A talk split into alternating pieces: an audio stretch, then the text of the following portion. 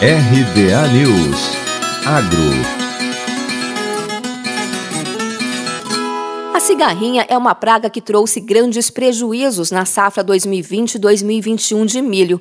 Segundo especialistas que participaram do seminário Milho, ações de mitigação aos danos da cigarrinha, promovido pela Confederação da Agricultura e Pecuária no Brasil, a CNA, é necessária não uma, mas uma série de ações como monitoramento, manejo integrado e uso correto de defensivos para que o produtor de milho possa lidar com essa praga.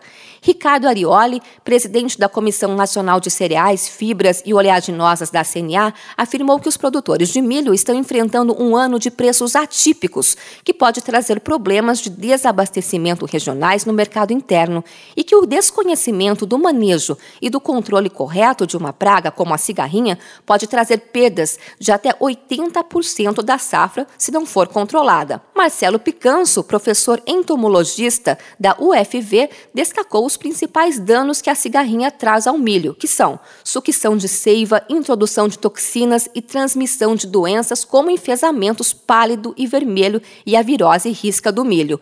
Para o entomologista, para controlar a praga, são necessários métodos de controle genético, biológico e químico, com a eliminação das plantas doentes, uso de híbridos tolerantes ao enfesamentos e tratamento correto de sementes. Segundo o professor, as regiões secas e com períodos quentes têm as condições mais propícias para o aparecimento da cigarrinha. Marcelo Picanso ressaltou a necessidade da produção de conteúdo para os produtores e disse que a universidade está fazendo mapeamento em toda a América do Sul sobre três patógenos transmitidos pela cigarrinha. Luciano Cota explicou que a transmissão é propagativa e que as consequências para a planta são desequilíbrio hormonal, encurtamento entre nós e redução de altura da planta e coloração das folhas.